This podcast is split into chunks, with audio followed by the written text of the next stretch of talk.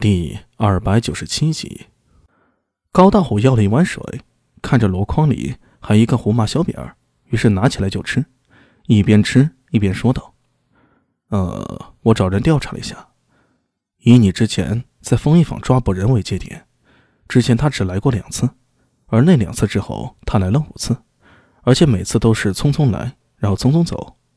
据我的人说，他每次在里面不会超过一炷香的时间，还有。”金德秀被杀当日，他来过大家也死。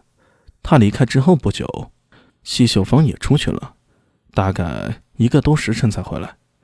不过，于当时我们主要是跟踪了金德秀，并未留意到西秀芳的行踪。金德秀在离开大家噎死后，就去了宣阳坊的邓记果子铺，吃了一碗泥沙货，做了足足一个时辰还多。之后，他离开了那果子铺。我的人跟踪的时候。就遇到了一支迎亲的队伍，结果把他跟丢了。在那之后啊，我的人再也没见过金德秀。林沙货，唐时的一种非常流行的豆沙，以软糯通透的无心米做材料，裹上白马豆蒸制而成，一口下去啊，香滑浓郁，连牙齿都要醉掉了。不过苏大伟觉得，所谓牙齿醉掉，很可能是因为太甜的缘故吧。高大虎干得不错，他把金德秀的行踪基本上打听清楚了。当然，这里面肯定不止高大虎一个人的功劳。苏大为觉得高大虎的哥哥高大龙怕也是出了大力气。呃，这么一说的话，高大龙这个人好像有点意思，能争取过来吗？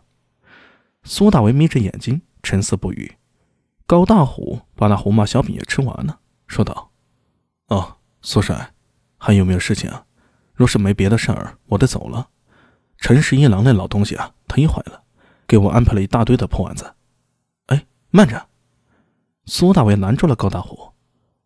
高帅，我有个主意，想和你哥哥谈一谈。啥？你别着急，听我说完，是正经生意。长安玉的林老大，你应该听说过吧？高大虎点了点头。当然了，林老大的名气可不小。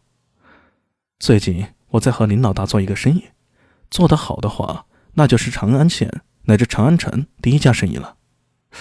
什么生意啊？这个你就别问了，回去和你哥说一下。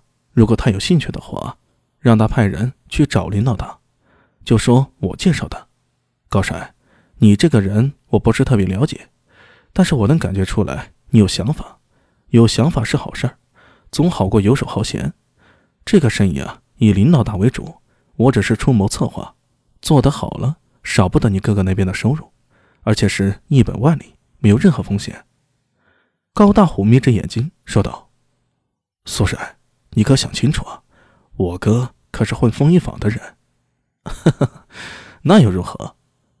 苏大伟朝左右看了看，突然转过身去，轻声道：“回去和你哥说，而今天下大定，百姓思安。”一个太平盛世即将到来，有一位混江湖的前辈曾说过：“你哥那一行，就如同夜壶，朝廷呢是用夜壶的人，用你的时候挺好，用完了就会觉得恶心。”你，你来做不良人的用意我明白，但是只你一个人洗干净了没用，你哥手下那么多人，总要有个出路。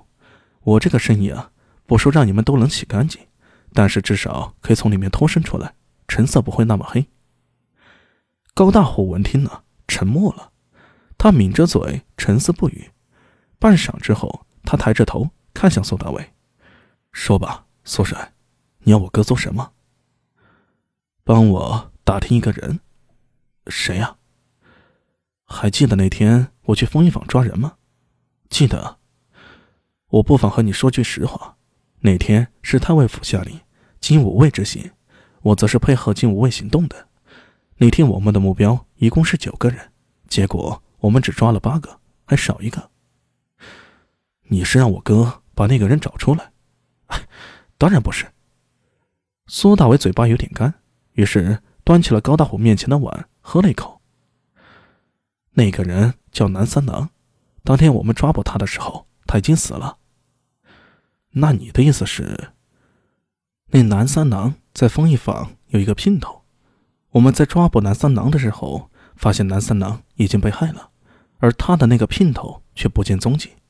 我想请高老大帮忙打听一下那女人的身份。记住，那女人身手很高明，最好不要打草惊蛇。